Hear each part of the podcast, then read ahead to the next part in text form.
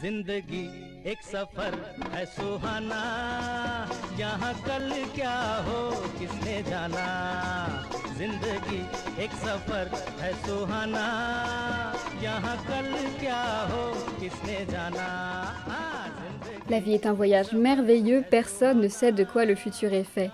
Bienvenue dans Kitsch Party, épisode 4. Mon nom est Audrey Dugas et aujourd'hui nous allons nous pencher sur un sujet plutôt sensible depuis plusieurs années, la représentation des musulmans dans les films indiens. Pour comprendre tout d'abord l'importance de cette représentation, il faut rappeler quelques chiffres. En Inde, 14% de la population environ est de religion musulmane, soit plus de 170 millions de personnes. Les musulmans seraient présents sur le territoire indien depuis le VIe siècle, mais leur influence ne s'est vraiment concrétisée qu'entre le XVIe et le XIXe siècle. C'est alors l'ère des empereurs moghols qui seront notamment à l'origine du Taj Mahal et de tout un imaginaire de cour royale romantique et luxuriante.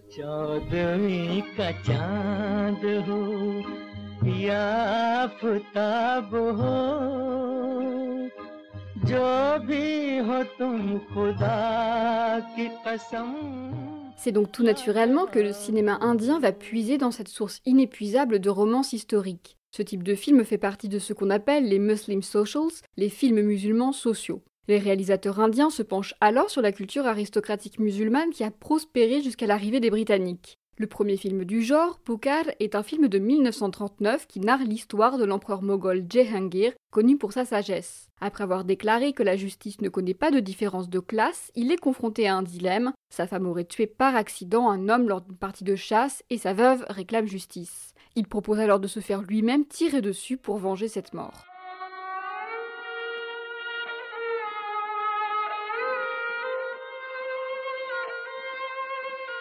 On retrouve dans ces films deux figures dominantes. Il y a d'abord la courtisane que nous avons évoquée à plusieurs reprises dans les épisodes précédents. Son histoire est souvent liée à celle d'un nawab, un homme de l'élite musulmane, ou à celle d'un empereur. C'est par exemple le cas dans le drame Moghal et Azam, classique parmi les classiques du cinéma indien. Le futur empereur Jehangir tombe fou amoureux d'Anarkali, une danseuse de cour, mais son père s'oppose à leur union.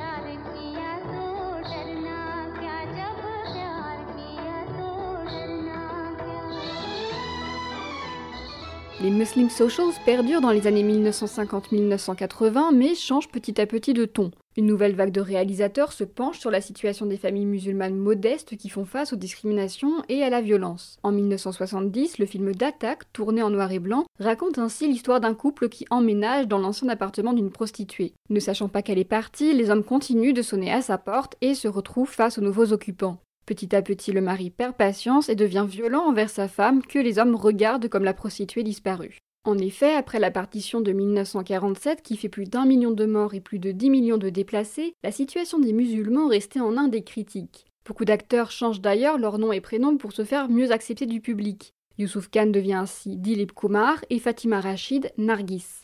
Le pays tente pourtant une certaine résilience au travers de ses films. En 1961, Yash Chopra, un des plus grands cinéastes indiens du XXe siècle, réalise un film appelé Dharmputra, le premier film hindi traitant du traumatisme de la partition.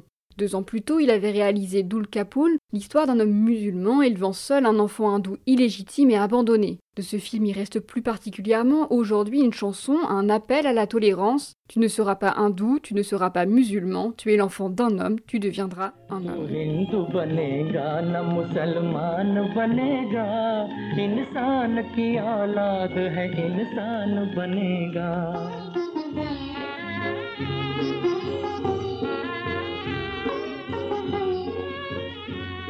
La musique et les paroles des films indiens sont d'ailleurs très souvent composées et chantées par des musiciens musulmans, héritiers de l'enseignement hindoustani et de ses influences orientales. Jusqu'aux années 80, on retrouve donc beaucoup de ghazals, des poèmes chantés originaires de la littérature arabique, et de kavali, désolé pour la prononciation, une forme de musique soufie de dévotion encore revisitée aujourd'hui avec l'ajout de rythmes plus occidentaux. Parmi les artistes musulmans les plus reconnus en Inde, on peut ainsi citer le chanteur de playback Mohamed Rafi, qui a enregistré près de 30 000 titres pour le cinéma, ou le compositeur Alar Akar Rahman. Le cas Rahman est d'ailleurs particulier car il est né dans une famille hindoue mais s'est converti à l'islam à la mort de son père alors qu'il avait une vingtaine d'années. Plusieurs artistes pakistanais étaient aussi très reconnus en Inde. L'exemple le plus célèbre, c'est sûrement celui de la jeune chanteuse Nazia Hassan, qui a révolutionné la scène pop des années 80. Âgée de seulement 15 ans, elle remporte un Filmfare Awards pour sa chanson Ab Jai Sakoy dans le film Kerbani, puis devient une véritable star en Inde et au Pakistan où elle participe à lancer la folie du disco.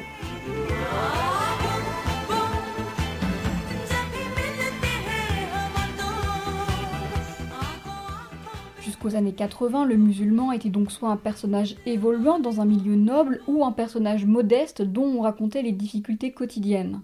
Un événement de l'actualité va cependant venir bouleverser cette représentation. En 1989, l'État du Cachemire, qui est à majorité musulmane et à la frontière du Pakistan, connaît une première insurrection. Alors le conflit au Cachemire, c'est quelque chose de très complexe. Je vais essayer d'expliquer tout cela le plus simplement possible. La situation, elle était déjà très tendue depuis la partition. Depuis 1947, en effet, l'Inde et le Pakistan se disputent le territoire qui voulait à la base son indépendance. Le Cachemire avait obtenu une certaine autonomie dans les années 50, mais dans les années 80, face à la montée du nationalisme hindou et d'un sentiment anti-musulman de la part du gouvernement, les mouvements de libération terroristes gagnent en puissance. En 1987, le bruit court que les élections législatives ont été truquées, et en 1989, c'est le début d'un mouvement d'insurrection généralisé dans l'État, mouvement toujours d'actualité aujourd'hui.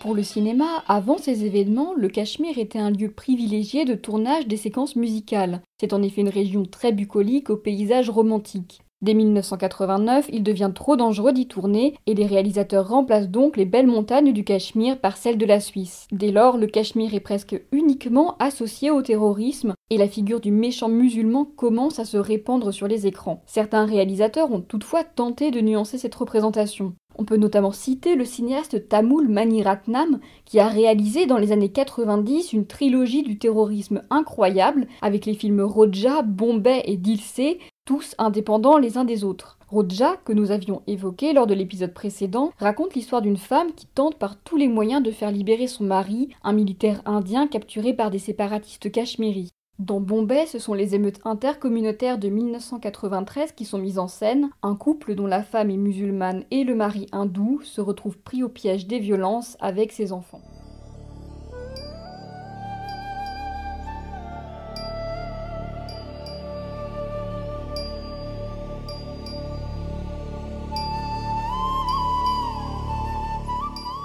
Enfin, il y a Dilsé, un film très dur mais très poétique. Maniratnam y met en lumière le mouvement séparatiste musulman de l'État d'Assam, au nord du pays, en racontant l'histoire d'amour perturbante entre un journaliste et une jeune femme brisée qui se révèle être une terroriste en quête de vengeance. Petit bonus, la musique de chacun de ces films est composée par A.R. Rahman avec une attention toute particulière à la culture musulmane dans le film d'Ilsé. La chanson Chaya Chaya est notamment inspirée de la musique soufie et de la poésie ourdou.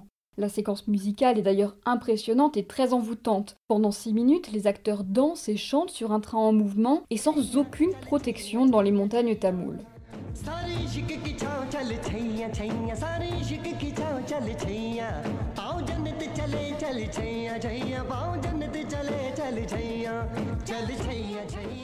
Cependant, la figure musulmane qui domine jusqu'à aujourd'hui, c'est celle du terroriste cruel et sans pitié qui se bat contre des Indiens valeureux et patriotes. Pour comprendre pourquoi la communauté musulmane est aujourd'hui si discriminée, je suis allée parler à Charlotte Thomas, post-doctorante aux séries Sciences Po et co-coordinatrice du programme Asie du Sud du collectif de chercheurs Noria. En fait, c'est-à-dire que Narendra Modi, il vient lui d'une formation politique qui s'appelle euh, le BJP, mais qui vient à la base d'un autre groupement politique qui s'appelle le RSS, qui a été créé sur le, le, modèle des phalanges fascistes. Donc euh, déjà, on a sur, euh, sur ce rapport-là, au sens où euh, la nation dans le RSS, elle est conçue comme une nation d'hindous, c'est-à-dire que seuls les hindous sont considérés comme des citoyens légitimes, enfin indiens légitimes, de par leur lieu et de naissance et leur identité primordiale.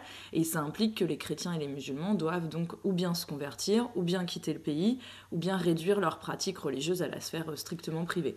Narendra Modi, il a, été, il a fait ses classes dans ce groupe qu'on appelle le RSS, donc, dont c'est l'idéologie, hein, l'Hindutva, et qui en même temps euh, propose, pour mettre en œuvre cette idéologie de l'Hindutva, une méthode très euh, militaire, puisque le, le, RSS, on est sur des camps d'entraînement paramilitaires, le maniement des armes, enfin la, l'apprentissage du maniement des armes, le, le salut au drapeau. Donc déjà, son parti lui-même est un parti euh, de, rejet de l'autre euh, ethnique. Et puis ensuite, il y a des degrés, parce qu'en fait, il y a déjà eu un gouvernement BJP au pouvoir entre 1999 et 2004, mais qui était d'une ligne beaucoup plus souple, en fait. En revanche, Narendra Modi, lui, il a déjà été connu, en fait, à partir des années 2000, parce qu'il était ministre en chef d'un État qui s'appelle le Gujarat, qui est situé au nord-ouest de l'Inde, à la frontière avec le Pakistan, qui n'a pas été victime du tout des, euh, des transferts de population au moment de la partition. C'est important de le souligner, parce que pour autant, c'est l'État dans lequel va se développer vraiment l'Hindutva comme idéologie euh, de gouvernement, alors que c'est un État qui a été plus, euh, qui a été épargné par euh, les affrontements en fait hindous-musulmans des années 40.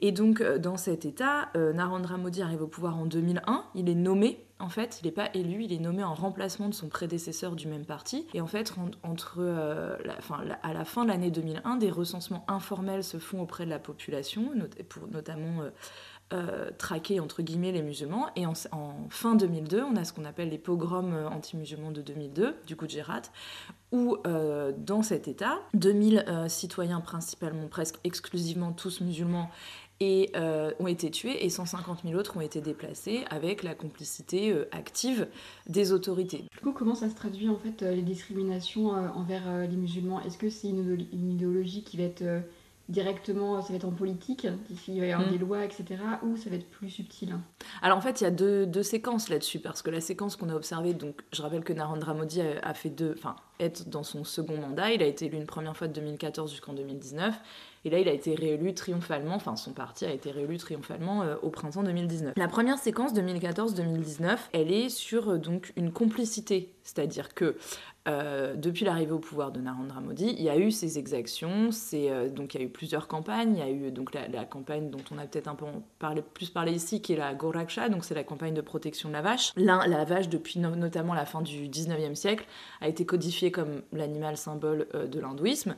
Et donc ces brigades, ce sont donc de vigilants, hein, comme on voit dans d'autres pays, au Mexique je pense d'ailleurs. Ces brigades de vigilance se sont formées pour en fait faire régner la loi et surtout veiller à ce que les bovins parce que ça va au-delà de la vache, ne soit pas abattu ou consommé. C'est très simple, hein. un musulman se fait arrêter, euh, il transporte une vache dans son, camion, il a beau expliquer, comme c'était le cas à peu près de tous les lynchages à mort qui, se sont passés, qu'en fait c'était une vache qu'il utilisait pour le, le, lait, pour en fait vendre les produits issus de la vache, euh, on lui capture sa bête, donc il faut savoir déjà le prix que ça représente pour des familles, parce qu'en général ce sont des familles pauvres qui sont dans ces professions. On capture sa bête et on tue l'homme, enfin on le lynche en fait euh, en pleine rue. Donc on avait, des, on avait cette campagne qui était très importante, on avait la campagne du Love Jihad. Donc Love Jihad c'était pour dénoncer les mariages interconfessionnels entre hindous et musulmans, donc des brigades là aussi de vigilants hindous allaient capturer, comme ils le disent, hein, euh, les femmes mariées à des musulmans pour les ramener dans la communauté. Il y a eu aussi une autre euh, campagne qui s'appelle Gaharwaspi, donc qui était une campagne de reconversion pour convertir des musulmans à l'hindouisme. Si ces groupes sont actifs, c'est parce qu'ils savent qu'ils ne risquent rien de la part des autorités, mais il n'y a pas de justement de codification légale de cette discrimination. Voilà pour un peu cette première approche. On, se retrouve en, 2019, euh, début 2019 en plus, euh, juste avant euh, le début de la campagne, avec des, attentats qui surviennent dans la région du Cachemire, qui sont commis par des musulmans cachemiris. Dans ce contexte donc de campagne très compliqué, très difficile et très agressif, Narendra Modi est réélu triomphalement. Et alors là, on passe à un braquet supérieur. Parce que là, déjà, euh, dès euh, les élections, Narendra Modi va nommer comme ministre de l'Intérieur son bras droit depuis toujours, son meilleur ami avec qui il a fait toutes ses classes politiques, s'appelle Amit Shah. Amit Shah, c'était jusque-là le, président du BJP. Et Amit Shah, en 2014, avait quand même été suspendu de campagne électorale par la commission parce qu'il a été mis en cause pour ses, euh, discours d'incitation à la haine intercommunautaire. Et puis, euh, tout de suite, en fait, dès les premiers moments, bah, on a la suppression de l'autonomie constitutionnelle du Cachemire qui survient le 5 août. Cachemire dont je rappelle qui est le seul État à majorité musulmane de l'Inde. Il y a, euh, et puis les lois sur la citoyenneté, dont on a énormément parlé ici, mais ces lois sur la citoyenneté, très clairement, euh, discriminent en fait euh, sur la base religieuse de l'accession à la nationalité et à la citoyenneté, parce que la constitution indienne établit qu'aucune discrimination ne peut s'établir sur la foi, de la religion, de la caste ou de l'ethnie. Or, les personnes demandant l'asile venues du Pakistan, d'Afghanistan et du Bangladesh non musulmans se verront automatiquement octroyer la nationalité indienne, on est bien sur une, on contrevient complètement en fait euh, à, des principes vraiment constitutionnels. Toujours est-il que les lois pour la citoyenneté qui viennent d'être passées codifient la formulation d'une citoyenneté basée sur l'ethnie et sur la religion aux dépens des musulmans. Mais du coup, les musulmans, est-ce qu'ils essayent de s'organiser contre ça ou c'est assez euh, dispersé? Les gens que moi, avec qui j'ai discuté moi sur le terrain, euh, ils, ils, témoignent d'une confiance et d'une foi cheville au corps dans les institutions notamment dans la Cour suprême. Mais ça, ça se dégrade, parce que la Cour suprême, elle est de moins en moins euh, non partisane. Donc, euh, il y a des réactions qui restent encore euh, mitigées. Il y, a eu des manifestations de femmes musulmanes récemment à Delhi contre les lois de la, pour la citoyenneté, à Shahin Bagh, justement, qui a été un peu aussi un point de départ des émeutes par la suite, enfin, des émeutes, des échauffourées, disons. Et donc, il y a des formes de mobilisation comme ça. Il y a aussi quelques partis politiques qui, se, euh, qui sont euh, tenus par des musulmans. Je, cherche comment paraphraser parce que eux-mêmes ne se présentent que très rarement comme parti politique musulman parce que justement ils réfutent un peu cette, cette identité par, par ailleurs et parce qu'ils ne veulent pas en fait faire le jeu des nationalistes eux sont beaucoup à vous dire euh, mais non, mais nous on ne veut pas rentrer là-dedans. Nous on ne veut pas aller au Pakistan, nous on ne veut pas un pays pour les musulmans, nous ça, nous, ça nous, ne nous convient pas de vivre qu'entre nous parce que un des moyens, enfin des moyens discriminés c'est aussi de ségréger la population qui se retrouve de plus en plus dans des enclaves ethniques alors que les villes indiennes n'étaient pas du tout organisées comme ça. Donc il y a des il y a de l'huile sur le feu qui est mise constamment. Pour l'instant, il n'y a pas de, de riposte euh, violente. Et il y a des ripostes riposte uniquement par le biais de mobilisation collective et d'action, enfin de mobilisation sociale pardon, et d'action collective. Les, manifestations, après, quand on parle de mobilisation euh, vraiment collective active, bah, c'est exactement ce qui s'est passé à Delhi. Ça a été réprimé, justement. Et ça a été réprimé avec énormément de violence. Il y a quand même aussi, euh, euh, parce que ça a commencé dès le mois de décembre, dans une fac indienne très connue, mais musulmane, enfin, quand je dis mais, euh, d'une fac indienne très connue et musulmane qui s'appelle Jamamilia, où là, bah, comme il y avait beaucoup de musulmans, ils sont beaucoup mobilisés contre les lois sur la citoyenneté, puisqu'ils étaient un peu quand même concernés. Ça a été réprimé avec une violence euh, inouïe de la part de, la police qui est rentrée dans le campus, qui a pété la, euh, la bibliothèque, qui est rentrée dans, les dortoirs et tout. Du coup, est-ce qu'il y a aussi des pressions sur le monde culturel Parce que ah oui. pas beaucoup de voix qui sont élevées. Ah oui, oui, ah bah énormément, énormément. Il y a, non, alors ça, énormément. Par exemple, quelqu'un qui est très très connu, et là, je, mobilise cette figure à dessin parce qu'elle est très connue en Occident également, mais Arunda Tiroy. Euh, qui a été connue pour le prix Pulitzer, etc., qui, euh, qui elle, en fait, euh, parle ouvertement et dénonce très franchement ce qui se passe. Elle est surveillée nuit et jour. C'est quelqu'un dont dont il ne serait pas surprenant d'apprendre qu'elle est assassinée, par exemple. Et il y a une vraie pression dans le corps intellectuel où il y a de plus en plus de sujets qui sont intraitables.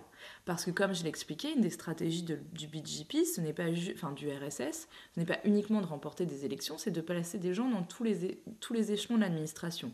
Donc une fac qui est la Jawaharlal Nehru, University, GNU, euh, qui est une fac euh, qui, a été créée en 69, euh, qui est vraiment le hotbed, comme on dit, de la pensée critique de gauche progressiste indienne. Et bien ça, tout l'appareil administratif de cette fac, notamment le président de la fac, maintenant ce sont des gens affiliés au BGP. Donc ça pose des problèmes, c'est pour ça que d'ailleurs la plupart des attaques ont lieu dans cette fac. Elle a été très euh, ciblée euh, récemment avec euh, des descentes entières de, goons, comme on appelle en hindi, donc de, délinquants, disons, qui rentrent avec des bâtons et tout, et qui rentrent dans, dans le campus et qui attaquent les gens. La police était dans le campus. La police n'a rien fait. Par rapport au monde du cinéma, mhm. euh, est-ce que c'est un média qui est euh, de plus en plus utilisé, vous pensez, euh, par, la, fin, par une certaine propagande en fait? Ouais, alors il y a plusieurs trucs à dire déjà là-dessus. Déjà, sur le cinéma, il faut savoir que s'il y a une, importance, une présence importante des acteurs musulmans dans le cinéma indien, c'est aussi par leur façon de parler. Parce que les musulmans et les, et les hindous parlent tous les deux la même langue, entre guillemets, qui est ce qu'on appelle de façon le hindi, mais les, hindous vont écrire en Devanagari avec quelques mots différents et les, musulmans pardon, vont parler plus le ourdou, donc c'est exactement la même langue, mais elle s'écrit pas pareil et surtout ils ont une prononciation beaucoup plus jolie.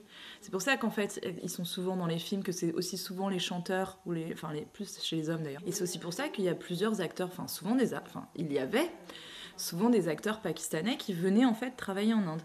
Et à l'inverse, les films indiens sont regardés euh, au Pakistan. Ensuite, sur le monde là, de, enfin le, monde du cinéma, ce qui se passe en ce moment, il y a deux choses. C'est-à-dire que déjà, il y a plusieurs acteurs euh, musulmans, dont un qui s'appelle Amir Khan, qui ont essayé en fait de prendre un peu position, mais de façon, on est sur des prises de position très douces, hein, euh, en disant, par exemple, Amir Khan, qui est marié avec une hindoue, sa femme s'était émue en fait du fait qu'elle était un peu inquiète sur le sort de ses enfants. Ça a donné lieu à des campagnes sur Internet d'une violence incroyable, alors que ce sont des stars, enfin, je veux dire, j'allais dire internationalement connus, oui, mais en tout cas à l'échelle de l'Inde aussi, des, vrais acteurs qu'on respectait en fait jusqu'à très longtemps. Et ensuite, donc il y a une pression qui est faite sur les acteurs pour, alors sur les acteurs, euh, à force de confession musulmane, hein, où il y a plein de trolls qui disent qu'il faut les dégager, qu'il faut plus travailler avec eux. Il y a des films qui ont été arrêtés parce qu'ils avaient, euh, ils, travaillaient avec des comédiens ou des comédiennes pakistanaises, donc les films ont été arrêtés, les films ont été démontés. Il y a eu des, des tentatives d'empêcher ces films d'être projetés dans les cinémas par toujours ces groupes de vigilants. Et de l'autre côté, le cinéma sert aussi de propagande.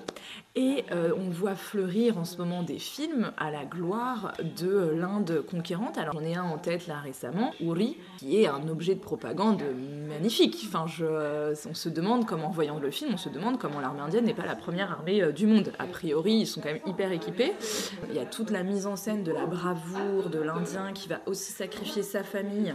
Et puis, en, même, en parallèle, euh, une représentation des Pakistanais ou des Cachemiris, donc musulmans, de façon. Euh, donc les Pakistanais dans le film Ouri, les Pakistanais sont des gens bah, qui rotent tout, le long du film, hein, qui sont des alcooliques. Donc ça, c'est un petit tacle parce que les musulmans sont pas censés, enfin, pas censés consommer d'alcool, et euh, qui euh, ne pensent qu'à coucher avec des femmes et ne s'occupent pas de leur pays. vous voyez, les films, il y, y, a deux trucs. C'est ça, il y a cet outil de propagande et en même temps le fait qu'on pose de plus en plus de pression contre les réalisateurs, contre les, euh, acteurs et euh, les gens qui prennent position et qui essayent encore un peu d'être euh, justement de, défendre leur idée de l'Inde. Il y a aussi par exemple récemment Deepika Padukone, elle, elle s'est rendue en fait pendant les mobilisations étudiantes, elle s'est rendue sur un campus en fait à Genu, elle a été voir les étudiants. Elle n'était pas accompagnée de caméra, elle n'a pas fait de déclaration publique, après elle s'est juste mobilisée. Elle s'est faite démonter sur les réseaux en, disant qu'il fallait interdire d'aller voir ses films, qu'il ne fallait plus travailler avec elle, etc. Donc en fait, oui, ça continue. Il y a des gens qui continuent à essayer de faire des films où ils expliquent des choses, mais c'est vraiment compliqué parce qu'après, il faut voir le déchaînement de haine que ça suscite et puis après, il faut qu'ils puissent travailler quand même.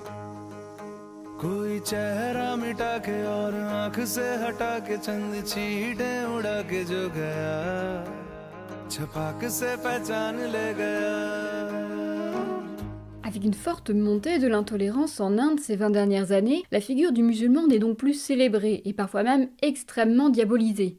C'est le cas dans les films dits nationalistes ou patriotes qui mettent en place une dualité, c'est eux ou nous. Cela s'observe par exemple dans les films supposément historiques qui racontent les affrontements des Marathis et des Rajputs hindous contre le cruel empire moghol musulman. Autant dire qu'il y a souvent une grande réécriture des faits. Au cinéma, la situation est donc complexe. Le musulman, c'est le tueur, le terroriste ou le mafieux. Il porte du col noir autour des yeux et est sans cesse en colère. Une image bien sûr amplifiée par les attentats du 11 septembre 2001. À côté de ça, il y a le bon musulman, qui est attaché à son pays et doit le prouver à travers le film. C'est le cas récemment du film Vishvarupam, un film en deux parties sorti en 2013 et en 2018, et qui narre l'histoire d'un agent secret indien musulman traquant les terroristes d'Al-Qaïda. Le film tout de même a fait énormément polémique en Inde et n'a pu sortir qu'après la suppression de certaines scènes jugées trop discriminantes envers les musulmans, c'est pour dire.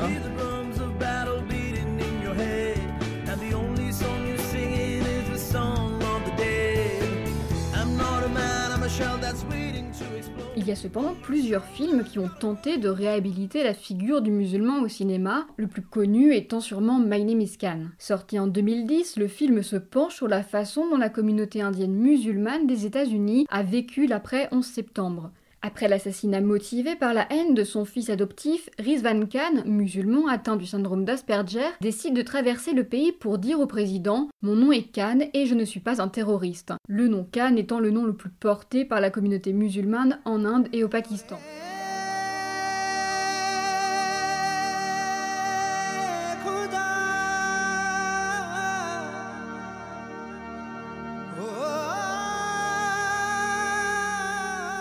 Plus récemment, on peut citer le film Moulk en 2018, qui raconte l'histoire d'une famille musulmane bien intégrée avec ses voisins hindous jusqu'à ce qu'un des fils ne soit accusé et tué pour terrorisme. Une façon de montrer que, quoi qu'il arrive, les musulmans qui sont restés en Inde après la partition ont toujours été discriminés et le sont toujours, car on les soupçonne de trahison envers leur pays. Au-delà de la réhabilitation, il y a désormais aussi des films qui réexploitent la figure du musulman. La religion n'est alors plus qu'un fond, une part de l'identité du personnage qui ne le définit pas. Le film le plus emblématique dans cette catégorie, qui a connu un immense succès en Inde avec une foison de récompenses, c'est le film Gully Boy. Gully Boy, c'est l'histoire de Mourad, un jeune homme musulman des bidonvilles de Mumbai qui veut devenir rappeur. Le film, produit en partie par le rappeur américain Nas, est inspiré de la vie de deux rappeurs indiens, Divine et Nazy. Le film constitue une petite révolution dans le monde du cinéma indien, avec l'exploitation de nombreux thèmes entre l'accession à la reconnaissance d'un personnage issu d'un milieu défavorisé, le tourisme dans les quartiers pauvres de l'Inde, la polygamie ou encore les discriminations ordinaires contre la population musulmane. On écoute tout de suite un extrait de la chanson Apna Time Aega, Mon heure est arrivée, chantée une fois n'est pas coutume par l'acteur du film lui-même, Ranveer Singh.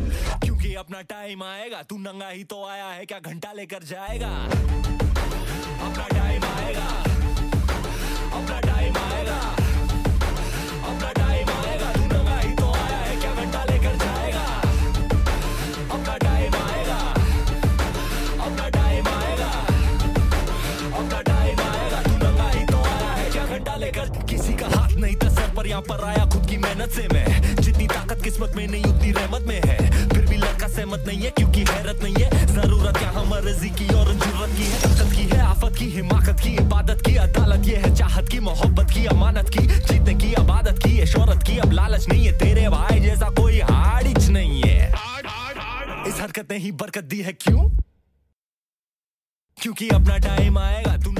la lignée des Muslim Socials des années 70, on a aussi de plus en plus de films, disons, indépendants, qui se penchent sur la situation des communautés musulmanes, et notamment sur celle des femmes. On a déjà parlé lors de l'épisode précédent de Lipstick Under My Burqa notamment, mais il en existe plusieurs autres, dont le court-métrage Litchis, sensu en français, qui frappe par son thème très dur, les mariés d'un jour. Les mariés d'un jour, ce sont des jeunes filles vierges, parfois très jeunes, que de riches hommes, disons, achètent pour les épouser le temps d'une nuit avant de divorcer, soit de la prostitution à peine déguisée. Dans le court-métrage, Zainab, 16 ans, décide de sauver sa petite sœur de 13 ans en prenant sa place et en utilisant des sangsues.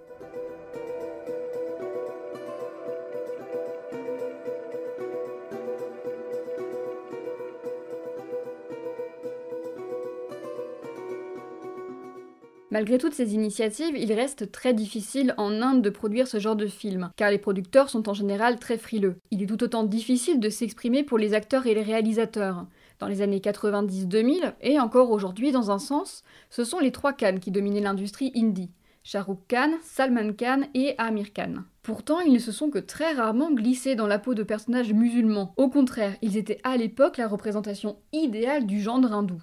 Lors de leur rare prise de parole, le retour est en effet très violent. Traîtres qui n'ont qu'à retourner au Pakistan, appel au boycott, appel au meurtre. Pareil pour les films soupçonnés de salir la religion hindoue. En 2018, le film Padmavat du réalisateur Sanjay Leela Bansali, récompensé pour Devdas, avait provoqué la fureur des extrémistes Rajputs qui pensaient, à tort, que le film racontait l'histoire d'amour entre un empereur moghol et une princesse Rajput. Le réalisateur et son actrice principale avaient ainsi été menacés de mort et plusieurs cinémas avaient été saccagés.